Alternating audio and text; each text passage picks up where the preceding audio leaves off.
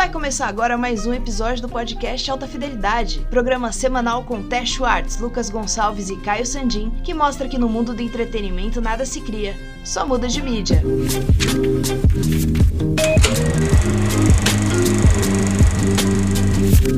Ei, ei, ei, atenção! Esse episódio contém spoilers. Siga por sua conta e risco.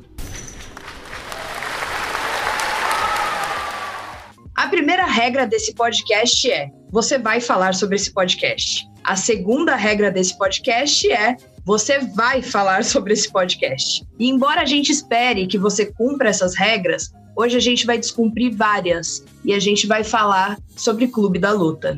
Eu sou Té Schwartz e deixo o que não importa realmente deslizar. E tô aqui com os meus colegas. Lucas Gonçalves. Preste atenção, caro ouvinte, na marca de cigarro no canto direito superior do seu aparelho para não perder nenhuma troca de rolo nesse podcast. E Caio Sandin, essa é sua vida. E ela tá acabando um segundo de cada vez. E hoje a gente tá aqui com ela, que é formada em cinema, dona e proprietária na empresa Film Twitter, podcaster no Mais Que Um Filme e youtuber que ama e explica cinema como ninguém, a Júlia Gavilã. Eu só quero dizer que Clube da Luta é um filme da Disney. Jesus! A gente já começou, pá!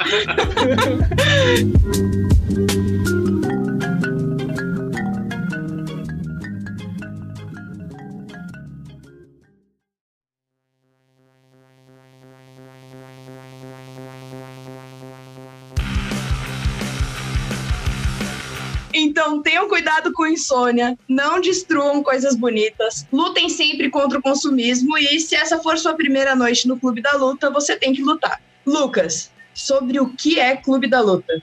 Descumprindo a primeira regra, o Clube da Luta fala de um homem que trabalha como gerente de recall de uma grande empresa automobilística e que não consegue dormir há seis meses. Para piorar a situação, seu apartamento explode. Ele se vê obrigado a morar com um estranho que acabou de conhecer chamado Tyler Durden. Após esse convívio, seu conceito sobre a vida se torna meio dividida. Descumprindo a segunda regra, O Clube da Luta é um filme de 1999 baseado no livro de mesmo título lançado em 1996, escrito pelo Chuck Palahniuk. E que ganhou agora, ele tem uma continuação em HQ, formato de HQ, que eu descobri essa semana que vai ter outra continuação. Alguém aí já leu o, o, o livro? Alguém aí já leu o livro? Eu li o livro. Eu também li o livro. Eu estou aqui cumprindo meu papel e também, Caio, hora da vergonha, walk shaming. Eu assisti o filme. É isso aí. Muito bom, muito bom. E a HQ? Alguém leu a HQ? Não, a HQ não. Olha, eu, tive- eu tenho ela, mas eu tenho uma preguiça de pegar ela pra ler, porque os reviews e todo mundo que fala dela fala que é muito abaixo, assim. Eu entendo que o Chuck Palahniuk quis fazer alguma coisa diferente depois de ver o que fizeram com o livro dele no filme, que é algo superior ao livro, todo mundo fala. E aí ele quis usar uma, uma forma um pouco mais audiovisual, que tenha mais imagens, mas, assim, dá uma preguiçinha, né? Cara, como eu não li o, a HQ, eu não tenho muito o que falar sobre isso. Eu só acho muito bizarro saber que, eu não sei se vocês sabem disso, mas o, o Chuck, ele quase não foi escritor. Não era, tipo, a primeira coisa que ele queria fazer da vida dele. O que ele queria fazer? Não sei. Eu, le, eu li essa curiosidade, eu tô jogando aqui simplesmente porque eu sou essa pessoa. Eu gosto do caos acontecendo com o nosso querido Caio, que a gente já mencionou isso em off. Pior que eu li algo a respeito também que ele não queria ser, eu- quando eu tava pesquisando, e ele falou outra coisa que ele queria ser, mas cara, eu não lembro o que, que era também. Nada extraordinário. que bom que a gente tá bem preparado. Exatamente. Cheio de informações, é isso mesmo. Com certeza devia ser um daqueles caras que bota fogo em tudo. Mas, Ju, me explica por que é o filme da Disney. Porque não tem papai morrendo, não tem essas coisas. Por quê? Não, não tem. Deu gatilho, dança, gatilho, dança. Porque o filme foi feito pela Fox em 1999, como vocês já falaram. E a Fox não existe mais. Ela literalmente não existe mais. Ela foi adquirida pela Disney. E aí o catálogo inteiro ficou com eles também. E aí o filme é da Disney agora. Você não encontra no Disney Plus, tá? Infelizmente. Ele não tá lá perdido no catálogo do Disney Plus. Mas o filme é da Disney. Disney não é burra, Ele é eles sabem trabalhar com Star, filmes. É, Cara, eu tô me sentindo muito mal de não ter pensado nisso. Que a primeira coisa Eu queria que mandar um pensei- beijo aqui pra todos os meus colegas da Fox, agora Disney, pedir que vocês me perdoem, sinto saudade de vocês. Tchau. eu me senti muito mal agora. Mas é, essa história aí que a Stephanie também falou de ter uma terceira continuação em quadrinhos, você acha que é o quê? É Tyler Durden contra Mickey, Pato Donald contra o narrador, é isso daí, cara. Tá achando o quê? Oh, vocês sabem que nessa de, de fazer uma pesquisa embasada em porra nenhuma, eu descobri que, tipo assim, uh, existem diversos clubes da luta por aí. Tipo, inclusive a Rússia tem uma linha de clubes da luta ilegais e afins, tipo, que real pegam fogo, sabe? Tipo, e tem também em Nova York, Califórnia e na Tailândia. Isso eu lembro porque isso eu achei muito curioso. Os comunistas, a gente sempre luta contra as coisas erradas. No Mas caso é aqui, a gente tá lutando pelas coisas certas. É, é baseado é nesse tipo de coisa. Sim, e não só isso, eu também vou falhar aqui com fontes, mas os próprios personagens, o, o autor uma vez ele falou que eles são baseados em, em, pessoas da vida dele. É, baseados em amigos dele. Ele falou isso. Ele a, a, ideia de fazer Clube da Luta é porque os amigos, ele dizia que os amigos dele eram pessoas, é, são pessoas ou eram pessoas que são muito é, é, elas não gostam de conflito. E aí ele queria criar, ele queria criar essa história que fosse colocasse esses amigos em posição de conflito e que criasse uma outra versão deles mesmos, assim. Pelo menos foi isso que eu li, eu li o comentário dele sobre isso. Que é bem interessante, na verdade, porque é exatamente sobre isso que a história fala, na real, né? Cara, que animal isso. Mas ó, esse negócio de esse negócio de Clube da Luta é o grande dragão, dragão branco, é a mesma vibe. É Clube da Luta. Hum, é verdade. É um referências, referências. A gente achou, achou alguém à altura do menino Barça aqui, Caio. É verdade, o Lucas é, vai ter que correr atrás aí, que senão não é uma competição. Lucas, eu só queria dizer é, que é hoje. Amizade. não é uma competição, mas se fosse, não. você tava perdendo, Lucas. É, Aquela... Não, mas a vida tá ganhando. Pelo amor de Deus, não faz isso. Não, é ótimo. Não, que a gente gosta de informações loucas. A gente gosta de trazer gente que gosta de informações e que gosta das coisas que a gente gosta também e de outras sim, coisas pra trazer sim. referências aleatórias. Aliás, gente, eu tava pensando, porque assim, você tá falando agora de clubes da luta reais, né? Inspirados no filme e tal. E eu tava pensando também em todo o papo que já existe no mundo sobre clube da luta. E, cara, vamos falar real, é, as duas primeiras regras do clube da luta, elas, na verdade, a gente para pensar, elas são feitas para serem quebradas, né? Não necessariamente. Ela é baseada. Não, claro que é, não, não, não, não, não, não, não, não, não, claro que não. Como Faz muito sentido você não poder falar sobre o clube da luta quando você tem um projeto tipo o projeto Mayhem por é. trás se você ficar falando Sim. muito e popularizar, daí, tipo assim, vai acabar com o projeto inteiro do Tyler. Então, tipo assim, as regras elas foram feitas porque, tipo assim, obviamente alguém vai quebrar elas uhum. em algum momento. Só que você reduz a possibilidade porque quem tem cu tem medo. Então, tipo uhum. assim, menos gente vai falar. E quanto menos gente falar, tipo, mais engajadas as pessoas estão. Ou seja, mais gado elas são e mais elas vão atrás de seguir ele e afins. Tem uma questão, até porque assim, tem uma questão de que os próprios, os próprios membros membros do Clube da Luta, eles não são as pessoas mais inteligentes que existem, na verdade. Eles é, os macacos espaciais, né? Exatamente, eles estão sendo manipulados por aquela situação. Então, entre essa galera toda, é claro que vai ter alguém que vai falar. Ele sabe que vai ter alguém que vai falar. Porque como que você faz um, uma, uma, um, grupo que se torna um grupo terrorista, que na verdade é isso mesmo? Como que você cria um grupo terrorista se você não tiver gente suficiente para fazer isso, se você não tiver gente suficiente uhum. espalhada em diversos lugares? Ele, ele queria, ele sabia o que ele tava fazendo. De, ó, você não pode falar sobre isso. Não pode. Como é que cresce tanto Exato. se você não pode? Porque ele sabe que tem gente que vai falar, ou, oh, tô fazendo uma coisa super legal aí que envolve você sair dessa sua vida chata e tediosa. Sempre tem alguém que vai falar, não tem jeito. Exato, eu concordo, mas é justamente isso. Ele tem que falar isso para realmente não virar uma coisa, todo mundo sair falando e o projeto poder acontecer. Mas pro projeto Mayhem lá, o, o projeto de desordem e destruição, poder rolar, ele precisa recrutar pessoas. E para isso as pessoas precisam falar do clube da luta para recrutar essas pessoas. Tanto que aquela regra de você tem que lutar se é a sua primeira vez, é para você entrar naquele no clube, a lição de casa que ele passa, que ele fala ah, para as pessoas baterem nas outras, ele fala para você bater e deixar eles ganharem. Para quê? Para chamar seguidor, para vir pro clube da luta. Que tanto que tem a cena que eu gosto que é o cara dando mangueirada no padre e depois mostra o padre lá no meio do, do clube da luta. E, tipo, é Detalhe, é isso. a cena que eu. Olha isso. A sua frase foi genial. Tinha que ser a chamada desse podcast. Mas tem que ser uma coisa. Veja agora, é, mangueirada no padre. Mangueirada no padre. Mas a questão, a questão de, de, de você chamar pessoas é que tem que ser uma coisa orgânica. É por isso que tem que ser não fala. Porque aí depois, quando já não é mais, já não tem mais aquelas regras e viram só duas regras, que a segunda regra é, é a principal, né? Que é confie no Tyler e é isso, e confie em tudo que ele vai fazer e tal. É uma. Também faz parte dessa. É a última parte dessa, dessa manipulação e dessa lavagem cerebral que ele acaba fazendo nessa galera que tá perdida na vida, né? Que tá passando por um processo de. Você não tem, você não é mais ninguém, não tem, não existe, não tem mais, a, mais uma existência, né? É meio que isso. Cópia de uma cópia de uma cópia. Nossa, mas parece tanto uma, um esquema político que está acontecendo recentemente em diversos Você países, vê não é curioso? mesmo? A gadificação é um negócio que assim, Engraçado, nossa, né? Mas, gente, Você vai tornando as pessoas cada vez mais estúpidas. Você vê que coisa? manipuladoras, manipuláveis, Pois no caso. é. Ai, ai. Eu fiquei triste. É, t- pois é, a gente vai ficando bad, na bad. A gente pesou. da mangueirada do É. padre, a gente foi pra dentro. Exato.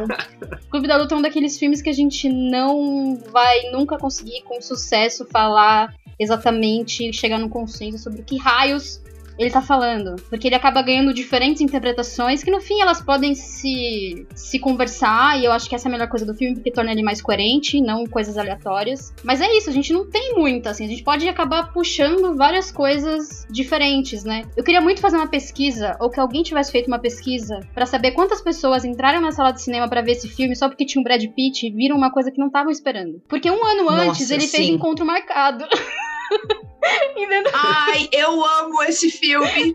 Eu amo esse filme. Eu preciso dizer pra vocês que o Brad Pitt comendo manteiga de amendoim direto da colher Aham. pela primeira vez é uma das cenas mais bonitinhas que eu já vi na vida e eu nem gosto de macho. E naquela cena eu fico tipo, ai, alguém pega ele no colo. Morte, vem, vem que eu tô pronta pra você.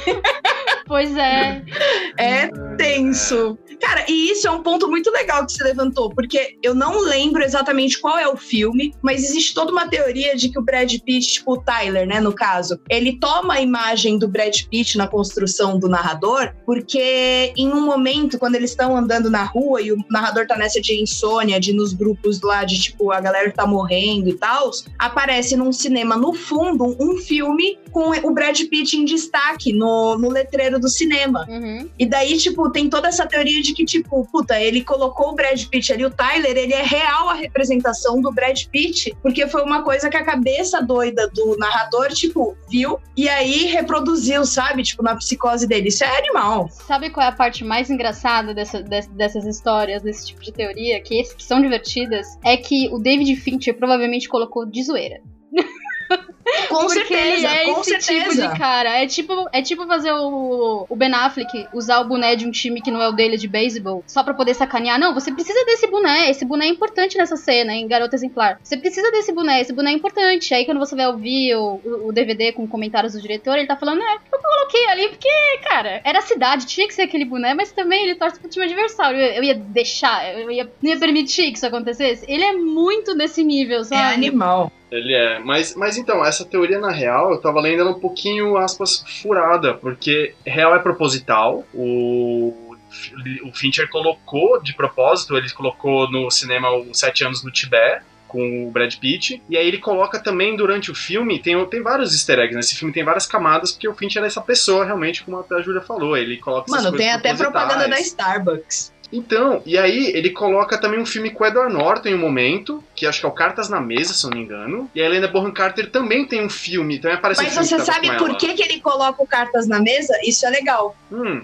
Isso foi uma provocação dele pro Edward Norton. Porque no Cartas na Mesa, o Edward Norton aposta cigarros, mas ele se negou durante a produção inteira a fumar. E no Clube da Luta, ele interpreta um personagem que fuma o tempo inteiro. Isso foi tipo uma piadinha de fato, sabe? Mas com- novo, do próprio Fincher, Fincher, né? com. Exato, com o Edward Norton, pra zoar com ele. É muito massa isso, cara. Tanto que, tipo, tem várias coisinhas assim orgânicas. É, isso é muito legal, porque na verdade, Clube da Luta nada mais é do que um filme que fica o tempo inteiro é, rosnando e piscando pra você ao mesmo tempo, sabe? Ele te provoca e depois ele fala: será que eu tô. Você você tá levando isso a sério? Tem certeza? É tipo fim de namoro. Isso, ele fica o tempo. Melhor análise. Melhor. Muito bom. Analogia, ó. Você não dorme, você precisa abraçar gente estranha, você quer dar porrada em todo mundo. é isso. Hum. Quer queimar coisas, por que não derrubar prédios? Exatamente. Isso, e, e, esse lance dele ficar, dele ficar sempre rosnando e piscando torna o filme e aí entra na parte que eu, que eu acho das diferenças principais em relação aos me, as minhas sensações em relação ao livro e ao filme. Que ele me passa. Eu tenho sensações diferentes em relação aos dois. Tem livros que a gente lê o livro e quando a gente vai ver o filme, a gente acaba com uma imagem tão impregnada do livro na cabeça que aquela história em imagens acaba sendo muito diferente do que você esperava. Porque você já tinha aquilo na sua cabeça. Você tava o tempo inteiro imaginando. Gente, Harry Potter. Vamos falar de Harry Potter? É isso aí, entendeu? É o exemplo clássico. Já que tá todo mundo aqui, na, talvez na faixa etária de ter lido Harry Potter. Essa, essa é a mesma. que eu nunca li. É a mesma, é a mesma vibe, entendeu? Nossa, o menino Barça tá outro... tá perdendo muitos pontos hoje. Ah, desculpa, eu sou a pessoa das referências. Continua, não. Não, continua, continua, imagina. É não, fica tranquila. É só, fica tranquila. É a, a gente interna. provavelmente ah, okay. vai. É, a gente provavelmente vai tirar ele e te deixar fixa. Aquelas, né? Ai, ai. Eu até me perdi que eu tava falando. de, de Harry Potter. De imagem Harry Potter. o Lucas cometeu a gafe é, de falar que não leu. Exatamente. E ele me passa essas sensações diferentes, porque o Fincher, ele, ele acaba tecendo um caminho que ele é de incertezas. E até por isso ele brinca muito com essa confusão do narrador sobre as pessoas que estão em volta dele e sobre ele mesmo. Enquanto o livro, ele também brinca com essas incertezas e, na verdade, assim, né? Mas ele é mais uma questão muito mais é, séria do que necessariamente aquela piscadela que a gente fica esperando. Eu li eu vi o filme muito mais nova do que eu deveria. Eu não devia ter visto, mas eu vi. Porque eu assim, tenho um problema de insônia e era criança, tinha uma TV no quarto e acabei assistindo aí de madrugada. uma identificação. acabei assistindo de madrugada. Entendeu?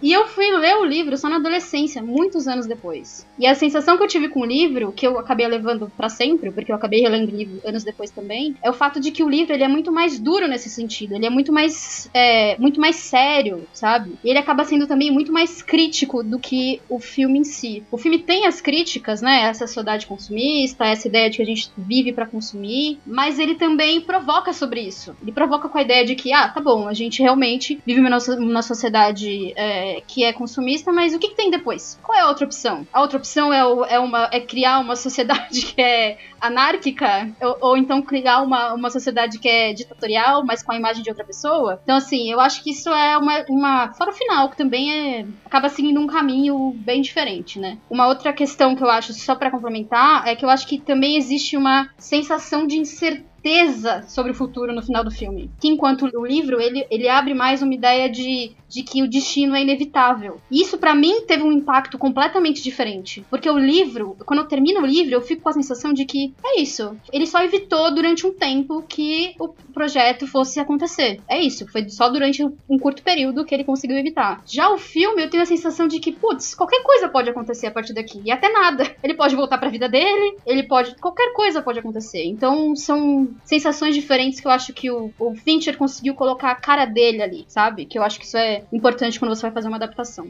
E é tipo isso, tanto que o próprio autor falou que ele acha o filme uma complementação, tipo, fantástica pro livro. Porque ele fala que tem toques ali no, no filme que deixa ele muito mais fluido e leve é. numa crítica que, tipo, funciona muito melhor do que o, li o livro que é turrão, né? O livro, ele é, tipo, uma porrada. É até, tipo, sabe, metafórico, tipo, porque ele é, cara, e o livro, o filme não. O filme ele é um ótimo entretenimento até. Principalmente porque depois da primeira vez que você assiste, quando chega ali no final, você entende quem é o Tyler e tudo mais, você começa, você quer rever uhum livro não, você precisa de um tempinho ali para maturar, porque tipo, você fica meio moído depois de ler. Não é um livro fácil, gostoso de ler, que você pega e lê numa talacada e fala, caraca, parabéns, vou ler de novo. É, isso é verdade. Agora o filme, cara, você assiste uma vez, quando vai a primeira vez que você assiste, você fala, caraca, que filmaço. Aí você quer falar para um amigo e daí você chama um amigo para ver, você vai ver de novo, sabe? É tipo eu com incêndios. Ai. Não importa quantas vezes seja, vamos assistir. Eu te amo. Eu amo incêndios. Ai, obrigada! Eu, eu tenho DVD obrigada. Eu tenho, eu tenho incêndios tatuados. Eu amo, eu amo. Eu amo.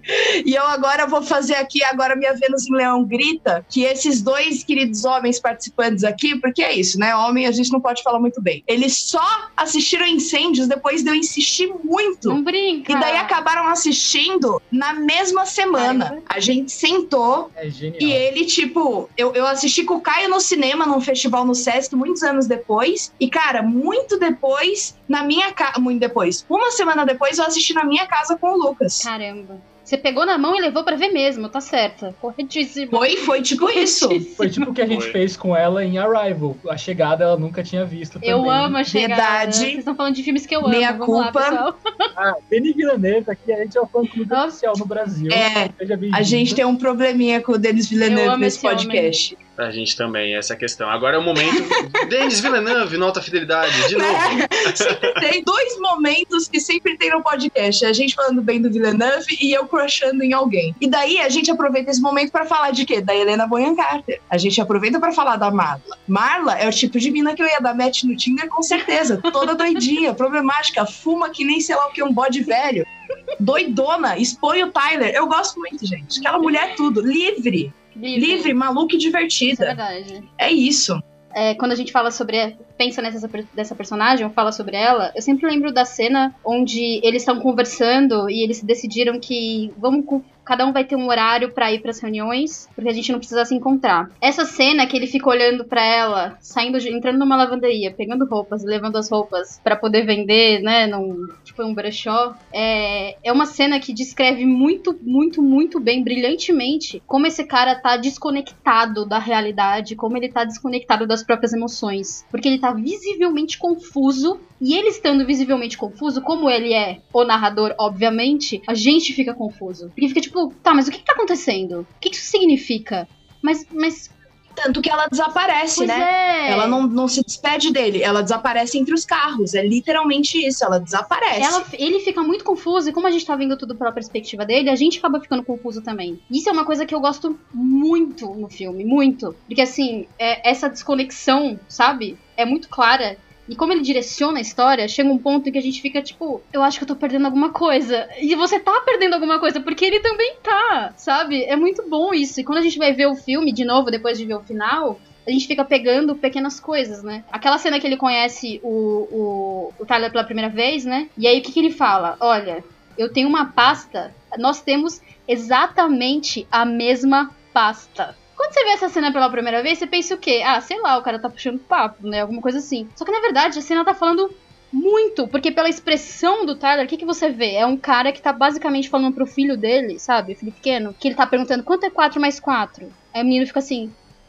Não sei, não lembro. É isso, é um pai olhando pra um filho durante uma questão de matemática. Com aquela cara de vai, você consegue, você consegue puxar, vai. Você consegue. aquela- A expressão dele é maravilhosa nesse sentido. É maravilhosa. E aí, quando você revê o filme, você fica, putz, tá aí, ó. Ele tá falando com você. Como que eu deixei Como isso eu deixei passar? passar? Só que como você tá na, na doideira dele, você também tá tipo, ah, nossa, tô doido aqui. O que, que tá acontecendo? Quem é essa pessoa? Quem é esse cara maluco? Eu amo esse filme.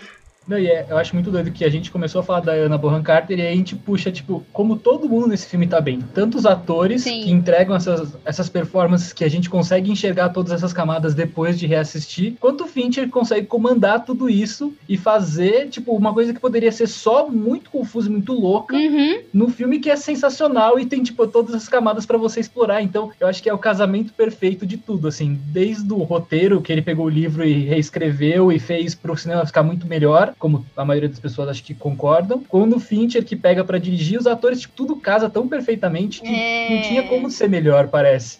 É, eu acho que entra aí, assim, tem a primeira vez de descobrir as coisas, a segunda de ver isso do Tyler e do narrador, e, e uma terceira, quarta, quinta, que você vai percebendo todos os detalhes, né, que tem na, na, na filmagem, na- nas coisas técnicas, né? Como, por exemplo, eu gosto muito dessa cena do, do avião, né, que, que você falou, Júlia, de quando o Tyler aparece, porque a câmera, o jogo da câmera que ele faz, se você reparar bem o movimento, é como se o Tyler estivesse saindo de dentro do narrador, porque tá o rosto certinho, emparelhado, ele faz um movimento assim pro lado, que aí. Só vira, é. E aí ele de repente tá ali, do nada, e parece uma coisa muito a mesma pessoa, ou uma pessoa saiu da outra. E ao longo do filme tem várias dessas coisas, né? Como a gente já falou dos nomes dos atores em filme, ou até o Tyler aparecendo por um frame na tela antes dele aparecer de verdade, igual ele faz nas, na cabine de projeção, que é algo muito antiético. Viu? É, As Lucas. pessoas não fazem isso. Só quero deixar claro.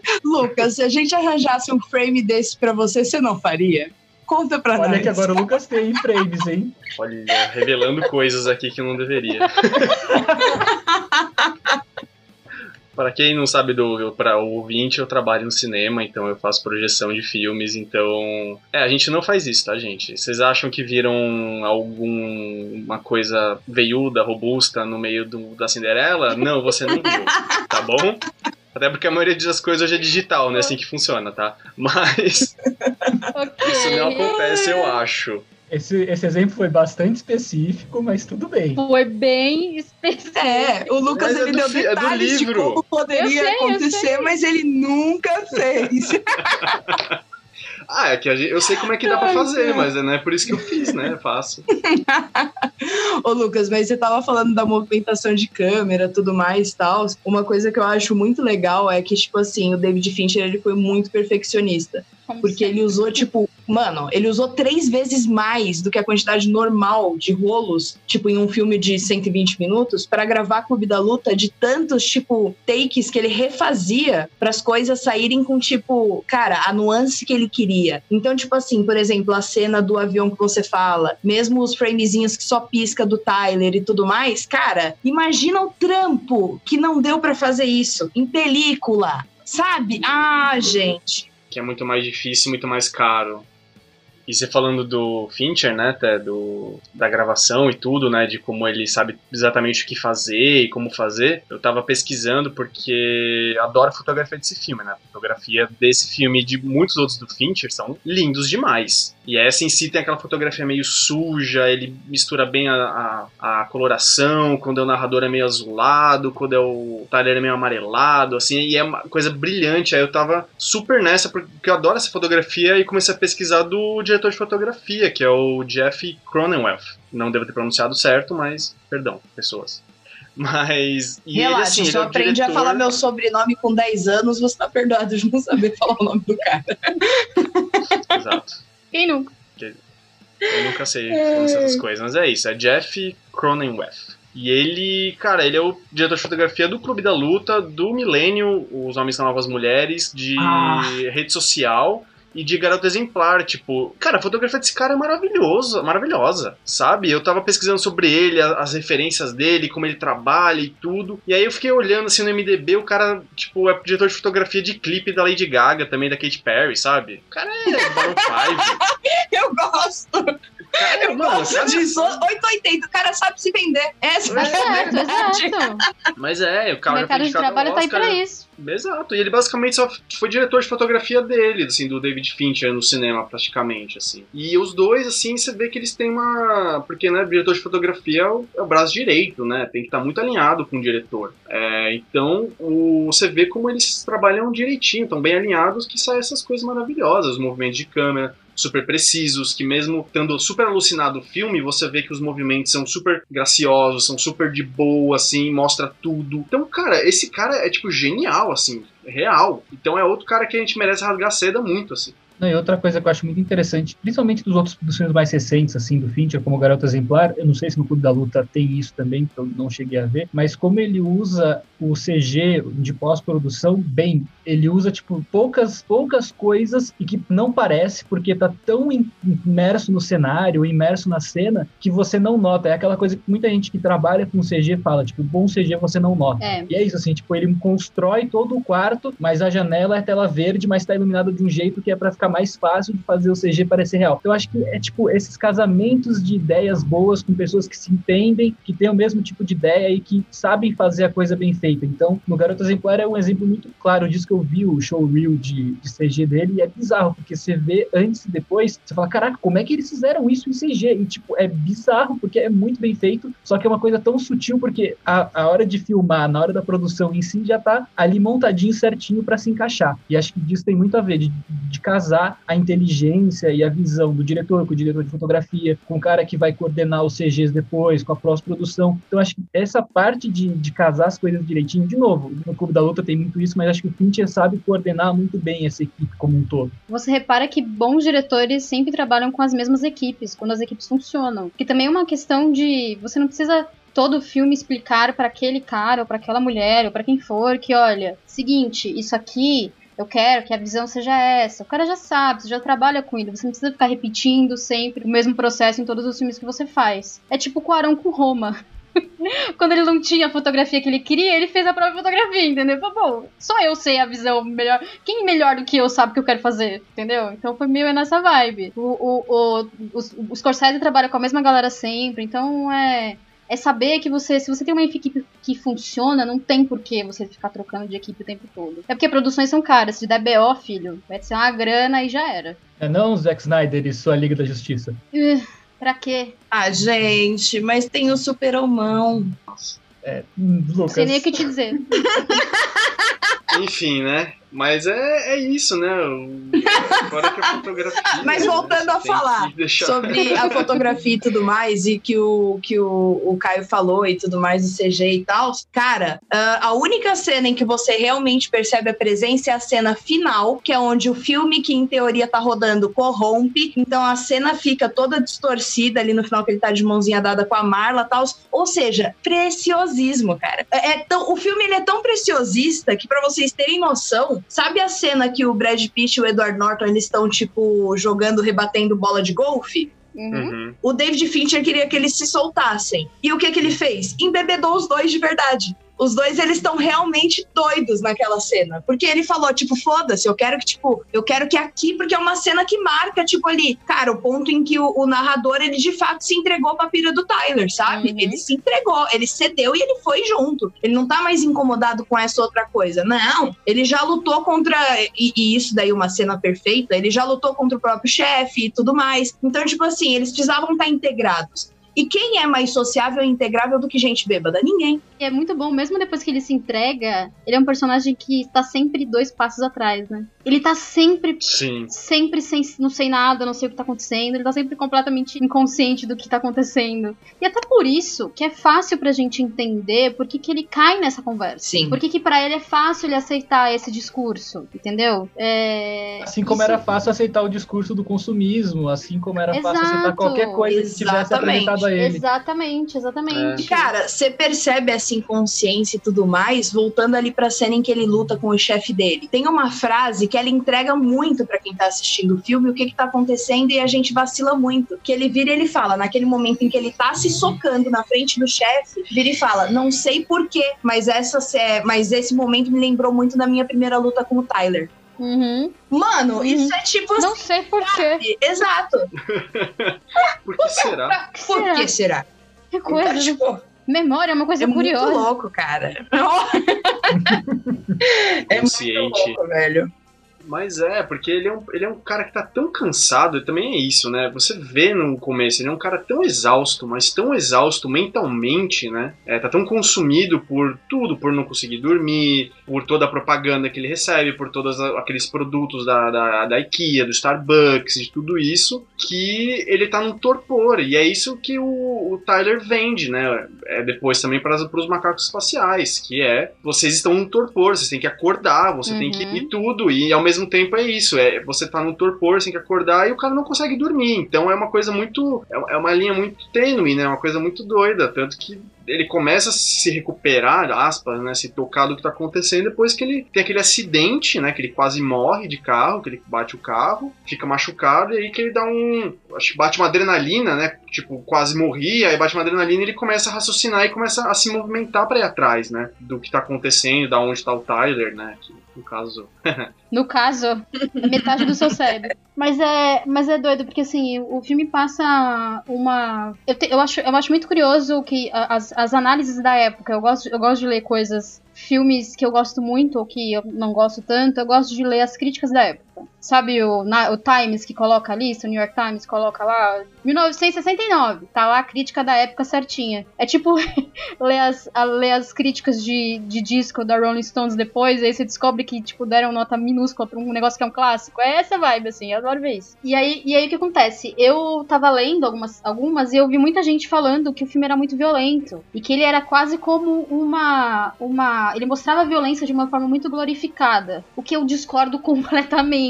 Porque apesar do filme ser bonito, como a gente já falou aqui, o filme é bonito, a fotografia é bonita, óbvio. É, até porque o filme precisa ser atraente para você querer assisti-lo. Isso também é importante. É, mas eu acho que o filme mostra a violência de uma forma tão crua sabe? De uma forma tão, tão diferente, porque assim, hoje em dia a gente tá acostumado a ver violência em muitos filmes, e, é uma violência que se você, o, se, sei lá, o The Rock toma um, um, soco no nariz, o nariz dele não vai sangrar. O máximo que ele vai fazer é fazer assim, sabe, coçar o nariz e vida que segue. Então, o filme mostra, você tomando um soco no nariz, vai acontecer uma coisa com seu nariz que você não vai gostar muito. Provavelmente ele vai sair do lugar.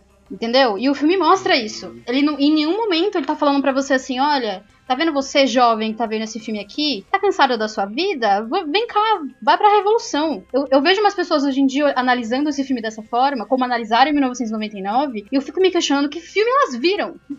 Sabe? Eles assistiram Você Jovem, que é. faz 18 anos, venha é, cá, exato. escalar corda, pular em rio,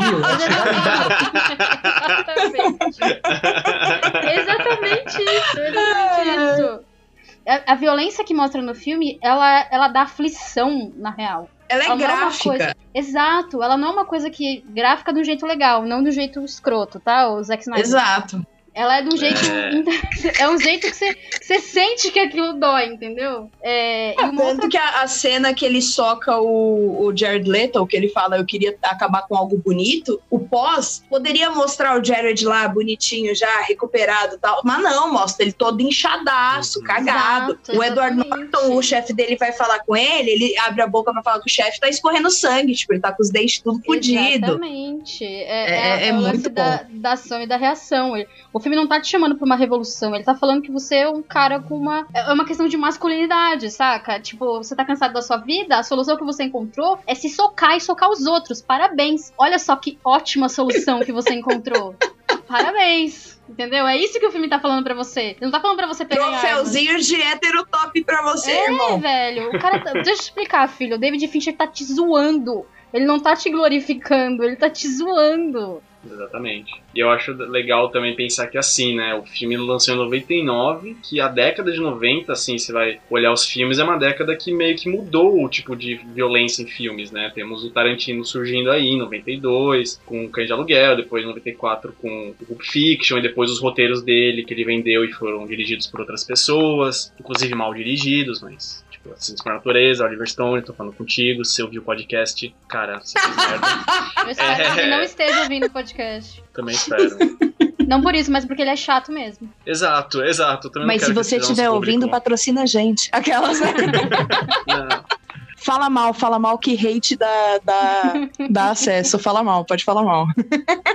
Então, assim, então eu penso quanto, tipo, em 99, é, encerrando o ciclo dos anos 90, digamos assim, tem essa coisa que o, a violência, eu acho que tem duas partes da violência no, no Clube da Luta, porque ele justamente explora essa violência tênue, que é, primeiro aquela coisa super catártica, ah, nós estamos é, no topor, nós temos que sair, temos que acordar, essa coisa catártica, e a gente no voyeur ali vendo né, as pessoas se socando, e achando aquilo até tipo, o cara tá vivendo, né, tal. E aí de repente, como ele mostra justamente essa que eu falei, essa linha tênue da violência, quando chega aquele cara que é o dono do bar e fala: "Ah, estão fazendo meu porão", e aí ele, ele começa a socar o Tyler loucamente, o Tyler cospe sangue nele, começa a dar risada que nem um louco, que para mim aquele momento vira a chave de quando a violência fica mais séria e você fala: "Ô, oh, cara, isso não é legal, isso não é bacana, isso não é catártico, isso não é legal de se ver, isso vai levar para outras coisas que, cara, violência não é um negócio bacana. Você tem que quebrar esse ciclo para não acontecer isso, porque você, de repente, tá tão envolvido naquilo que você perde a noção. E depois vem o Edward Norton, o narrador, socando o Jared Leto loucamente, que no livro é esse momento que acho que fica mais gráfico a violência, que no, no livro ele tem esse soca ele pra cacete, o cara de anjo lá, e por puro... É, por, no livro é porque ele tá com pura vontade, ele acordou com vontade uhum. de estragar algo bonito.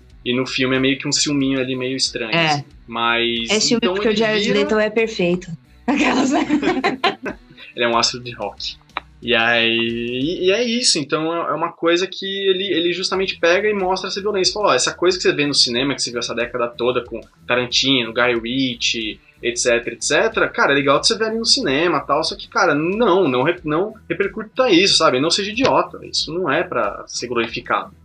Eu só, eu, só, eu só discordo um pouco da ideia de que a, a, violência em Hollywood começou com Tarantino. Até porque o Tarantino ele só pegou referências de outros lugares e jogou um pouco mais de sangue. Porque o, a década de 70, por exemplo, a gente tem uma quantidade insana de filmes que são muito violentos. E filmes que. 70 e 80. É, e filmes que são. É, que são essencialmente o que o Tarantino foi fazer depois. A diferença é que o Tarantino coloca uma câmera bonita ali para você achar aquilo graficamente bonito. E não alguma coisa que é repulsiva, né? Mas é, mas o filme, a, a, a violência dele não é para ser uma coisa atraente.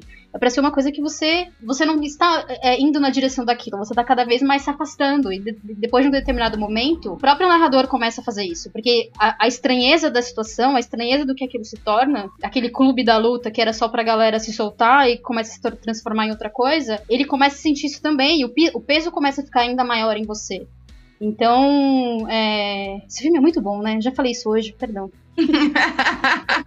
Mas outra coisa que eu acho que da década de 90 que até é um pouco reflexo, assim, tem reflexo disso no cinema e o Clube da Luta em si também é uma coisa que espelha muito isso, é o UFC. Porque assim, é. o boxe existia e o boxe sempre foi uma coisa muito acima, assim, um panteão de lutadores de boxe, tipo Muhammad Ali, o próprio E a nobre arte, cara, ele não tem é o nome isso. de nobre arte à toa. Exato, é tipo assim, é uma coisa que a gente vê como são, como seriam pessoas que são muito treinadas. Aí o UFC chega, e, mano, é porradaria e é tipo os Grace indo lá e dando, destruindo os malucos fortaço, tipo, caraca, mano, eu também posso fazer isso daí, sabe? E aí tem toda essa essa mais entretenimento, não, entretenimento, tipo, mas essa cara de algo É mais entretenimento, é entretenimento que é, É, fingido hoje em dia, né? é, então, tipo, entra mais essa cara, assim, mas é que eu acho que entra mais essa cara de algo, tipo assim, cara, eu posso chegar nesse nível aí, sabe? E aí entra o, o ato de, eu, eu acredito que muita gente se espera nisso e vai buscar esse tipo de coisa. Vamos fazer clubezinho de luta em qualquer lugar, vamos tentar fazer o nosso próprio UFC, não sei o que, sabe? Então, tipo, eu acho que isso, além de tudo, influencia no, no clube da luta e de como ele traz essa violência, de como ele reflete a violência não só do cinema de Hollywood, mas também que vê fora disso, sabe? Cara, ele traz à tona o que é o ser humano. O ser humano gosta de violência. A gente naturalmente gosta de violência. Existem provas e estudos sobre isso, que o ser humano, quando ele tem o poder ou a possibilidade de liberar a violência que, tipo, tá inerte nele, ele faz isso com uma maestria, uma crueldade ímpar. Vamos falar de coisa cult. Vamos falar da Abramovic. Tem uma, uma cara que é super conhecida, uma, uma arte que ela fez, não é bem uma exposição, mas enfim. Uh, é que tem o um nome isso, eu esqueci. A falta de léxico. Mas, cara, ela tava uma vez durante uma exposição e afins, e ela tava vestida tal de roupa, colocou numa mesa N utensílios que podiam ou fazer bem ou fazer mal a ela, e ela ia ficar lá paradinha durante seis fucking horas. E daí, quem tava lá, os visitantes e tal, podiam fazer o que quisessem. No começo, a galera ia lá, tratava bem, tal. Começou a, a rolar o quê? Galera enfiar espinho de rosa nela, galera, tipo, bater nela, machucar, humilhar, apontar uma arma pra cabeça dela. Manja, tipo assim, porque o ser humano é isso. Quando ele encontra a liberdade na violência, ele mostra que ele realmente é. E a gente é tomado, porque a violência dá sensação de poder. E é tudo isso, sabe? É poder o que corrompe qualquer pessoa ética, moral e afins. Não tem como. A gente, tanto que o pessoal brinca e fala, a gente só sabe quem a gente seria quando a gente tivesse poder, quando de fato a gente tivesse, tipo, tiver no caso, enfim. Porque é isso, você não sabe até que ponto você seria ou não corrompido. Você, só vai saber se você é inteligente ou burro quando você tiver poder, e é bem isso. A, a expressão síndrome de síndico não é à toa, né? Porque é exatamente isso. Na verdade, o que a gente acaba fazendo é se adequar às nossas próprias éticas ou então às nossas próprias leis que não permitem que a gente faça determinadas coisas. É muito difícil. Exatamente. É muito difícil a gente não ter pensamentos violentos, sabe? É, especialmente morando no Brasil em 2020, 2021. É, mas assim. Não, mas falando sério, é muito difícil a gente não ter, porque, cara, a gente sente raiva, é normal. O que a gente faz é se policiar. Mano, isso faz parte do nosso vocabulário. Quantas vezes você não pensou e você falou, nossa, eu queria matar esse desgraçado? Nossa, todo Ou se eu pudesse, eu ia socar a facada cara. maldada. Você entende? Tipo. Que facada malvada. que fa- É não. isso. Mas isso, isso é uma constatação, tipo, que eu acho que ela faz jus do inconsciente coletivo normal. Entendeu? Todos concordamos com isso. Que facada maldada do caralho. Ai, Biruliro, se você ouve esse podcast, é com você mesmo, animal. Aquelas, né? Nem deve saber. é Essa treta nós podcast. compra. Nossa, é, não. Porra. Eu acho que deve saber, porque o cara, com certeza, cara, livro ele não lê, site de notícia ele não Ah, ele acompanha. deve assistir o programa do Ratinho. Deve ver só coisa os Só brothers dele ver, você acha? Pingos nos is. Deve ouvir Jovem Clã, é isso que ele faz. Mas agora deve ter gente. Perdão, se quiser cortar isso, pode, hein? Não, não, suave. É que provavelmente quem tá ouvindo não é ele, mas aquela galera que espiona, né? Quando vê possíveis, né, atividades. Meu filho, mas quando eu estiver no porão tal, apanhando, eu vou estar ouvir. rindo. A galera vai estar se. Tá armada, a galera tá se banhando em leite condensado. Leite agora. condensado. É, Ai, ai, cara. Mas é. Isso, gente. Então, aproveitando o tema, já que ninguém fraquejou, sinalizou qualquer coisa, vamos pro nosso top da semana. Lucas, que dica que você traz pro ouvinte? Vamos tentar dar uma aliviada, né? Depois de tudo isso que a gente terminou e estamos encerrando esse podcast, esse episódio. É, eu vim com duas indicações essa semana. Uma é uma coisa que está presente no filme, que é da trilha sonora do filme, que é a banda Pixies. É, eu, recomendo no sentido geral, assim, porque eu acho uma banda muito boa, adoro as músicas deles, assim, é, eu fico brisando, eu acho sensacional, uma das melhores bandas, assim, para mim na vida. Mas para deixar um pouco direcionado, eu recomendaria pelo menos os discos Surfer Rosa e do Little deles, que são muito, muito incríveis, assim, você entra numa viagem muito louca. E minha segunda indicação, já que a gente também tava falando de filmes dos anos 90, de violência, em 2020 o Guy Ritchie dirigiu um novo filme, que não, não é Aladdin, nem nada do tipo, mas é ele voltando a meio que as raízes deles nos anos 90, aqueles filmes de crime, né, de, de máfia e tal, que é um filme chamado Magnatas do Crime. Nossa, eu falei E, tão mal cara, desse filme no cinemático. Você tá brincando, Eu sério? Eu destruí esse filme no cinemático. It's time! Olha, nossa, sério? Eu vou, Sério? eu vou ler depois, eu vou querer saber. Eu, eu, eu gostei bastante, eu, eu assim, pra mim que tava com saudade do, do Guy Ritchie fazendo os filmes antigos dele, antes de começar a fazer Sherlock, Rei Arthur e, e Aladdin, eu fiquei com saudade e foi uma boa coisa. Então é um filme que eu gostei, mas aí eu também deixo aqui teu recomendado pra ler a crítica da Júlia, pra você também tirar suas decisões e ampliar tudo. É, ouve o podcast, Mas- tá no cinemático. Ouve podcast, perdão. Mas eu acho o filme muito bacana, eu recomendo. É sobre um traficante de maconha que vai se aposentar, ele quer passar o negócio dele à frente, só que aí não é bem assim que funciona e aí acaba rolando várias coisas.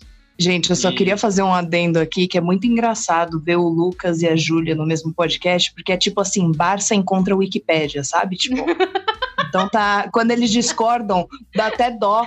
Porque você fica olhando assim, é, é tipo, você fica, ai meu Deus, não discordem.